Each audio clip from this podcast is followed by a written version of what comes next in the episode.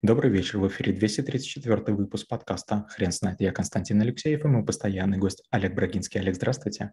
Константин, добрый вечер. Хрен знает, что такое пользовательский опыт, но мы попробуем разобраться. Олег, расскажите, почему это навык? А, была такая история, я где-то году в 90-м устроился на работу в сберкассу. Я пришел с порога и говорю, хочу у вас поработать. Почему я хотел там поработать?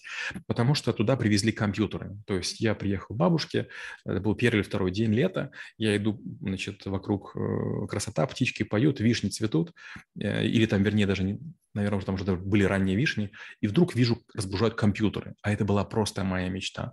Меня, счастью, взяли на работу. Я начал писать некую программу по автоматизации коммунальных платежей. И, честно говоря, она работала терпимо, но постоянно женщины путались как с ней работать. До этого у них были калькуляторы, теперь им дали компьютеры, и мне казалось, дело в том, что они не понимают. Но когда я потом увидел, как другие построены программы, в первую очередь Norton утилиты, я вдруг увидел меню, я вдруг удумал какие-то продуманные списки, я увидел какие-то э, режимы, я подумал, вау, как круто. То есть раньше было время, когда на черном экране были зеленые буквы или зеленые цифры и никакого интерфейса. И опыт, конечно, был ужасный. То есть запускается компьютер, буква С, двоеточие, косая и больше ничего, мигающий курсор. Никакого интерфейса нет, опыт нулевой. То есть что делать? Получается, не зная языка, ты не можешь ничего предложить. И тогда я впервые сделал некий интерфейс. Тогда это было некое подобие а, Волков, Командера или Фара. Загружалась программа, где были доступны режимы. То есть надо было выбирать что-то. То есть я вдруг стал некой оболочкой. И они сказали, ой, теперь понятно. Вот тут, значит, электричество, тут, значит, вода, тут, значит, вывоз мусора, тут там еще что-то. Они сказали, вот с этим можно работать программа не стала лучше, совершенно. Просто добавилась маленькое окошко, и там 4-5 строчек выбора. И вдруг они сказали, это то, чем мы хотели. Знаете, вот когда девушки кольцо дарят, а, есть два варианта. Вариант первый – взять любое кольцо и положить коробочку Тифани. И второй вариант – достать это же кольцо за такие же деньги, но из растянутых треников. Так вот, почему-то девушки говорят, если из там Тифани это здорово, а вот из треников это не круто. Получается, что пользовательский опыт – это обертывание нашего продукта, или в рапап называют это, в оболочку, которая делает его более привлекательным. Олег, несколько навыков назад мы обсуждали м, такую тему, как юзабилити. Скажите, а в чем различие? различие? Юзабилити – это не совсем про пользовательский опыт. Юзабилити наступает тогда, когда вы уже долго с чем-то работаете. Вот, скажем, я обожаю клавиатуры Lenovo. У меня ThinkPad, несколько версий подряд, и у них очень низкий ход. И получается, чем ниже ход клавиш, тем быстрее я набираю. А для меня это очень важно. То есть, если я работаю на обычном компьютере, я начинаю очень медленно работать. Шутки шутками, я работаю в 4 раза меньше. Никто не верит, но когда я показываю, все говорят, вау, такая большая разница. В одном случае 1,8, 1,2 мм высота хода, в другом случае, по-моему, 2,2 с копейками.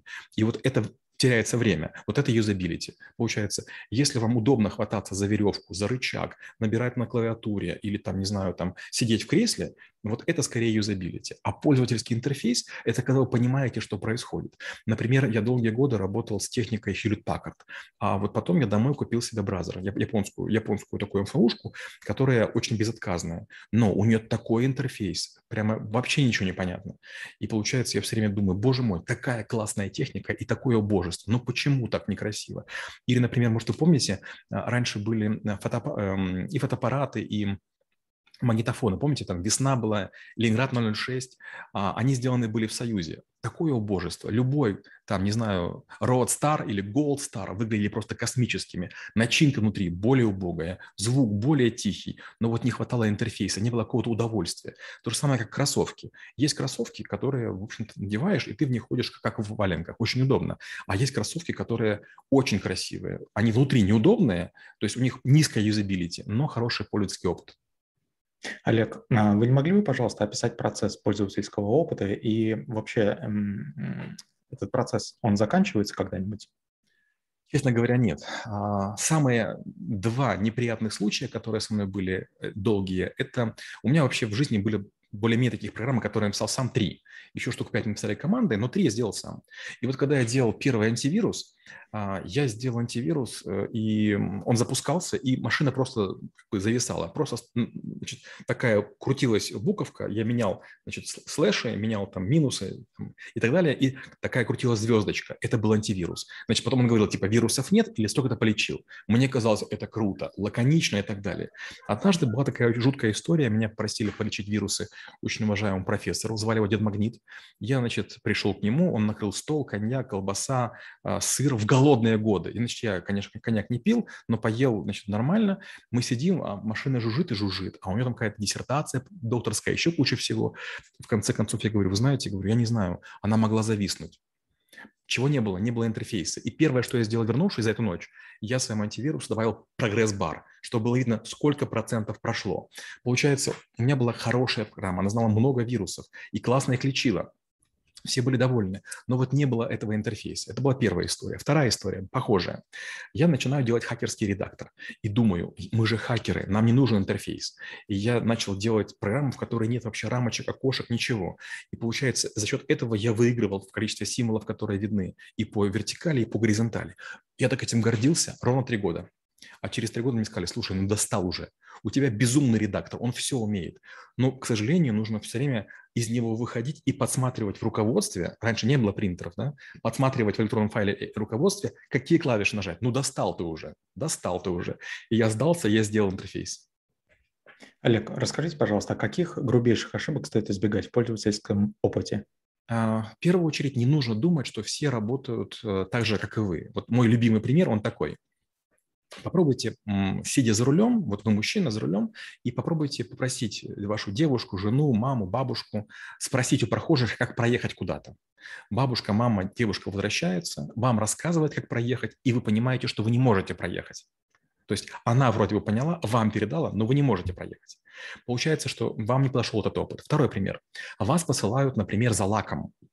Лаком для ногтей. Вам говорят, такой-то лак, коралловый. Вы приходите, а там этого кораллового 15, и вы покупаете чуть левее, чуть правее, и вы уже идет или кретин. Или пошлите свою девушку за отверткой.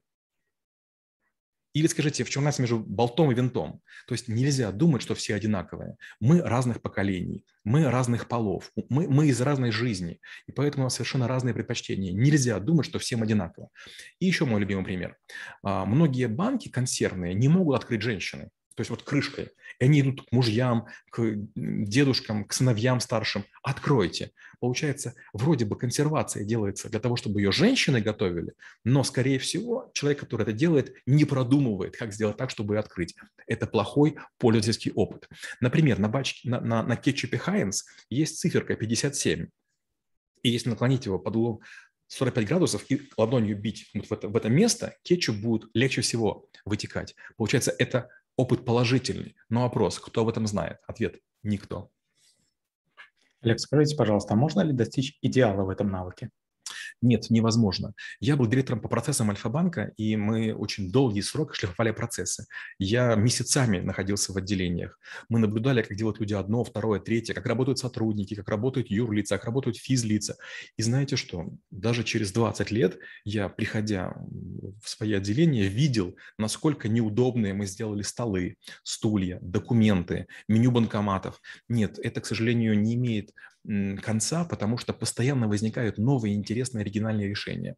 Не знаю, вы это замечали или нет, но большинство банкоматов выводите 4 цифры пин-кода, а он 4 цифры. И он говорит, нажмите ОК. Зачем? Если вам нужно 4 цифры, должны вываливаться в систему.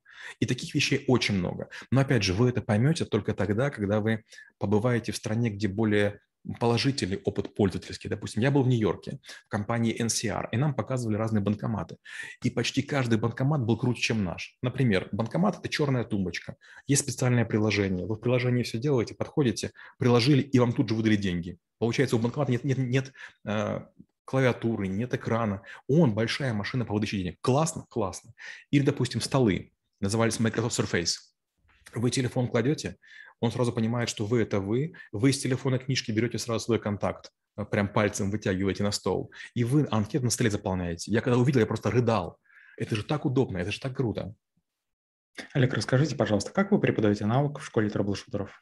А, я, когда рассказываю об этом, я рассказываю такой пример, что когда-то мы в Альфа-банке сделали анкету, интернет-анкету для получения карт кредитных, и как-то мне позвонил акционер и орал в трубку и говорит, сделай мне такую, как, как у Тинькова. Мы изучили анкету Тинькова, там было всего лишь 40 полей, мы с трудом сделали 42 поля, но мы очень хорошо поработали над тем, как ее заполнять. Мы разгадали там, как, как фамилии выбирать, как имена, как отчество, как э, коды, как индексы. Мы сделали очень много изобретений, которые даже запатентовали. И есть такая статья у меня, она называется «Как создать интернет-анкету, которую полюбят заполнять». И вот я говорю, вот представьте, вот это очень такой сложный труд, это исследование на протяжении, э, получается, 4 плюс 16 а, месяцев.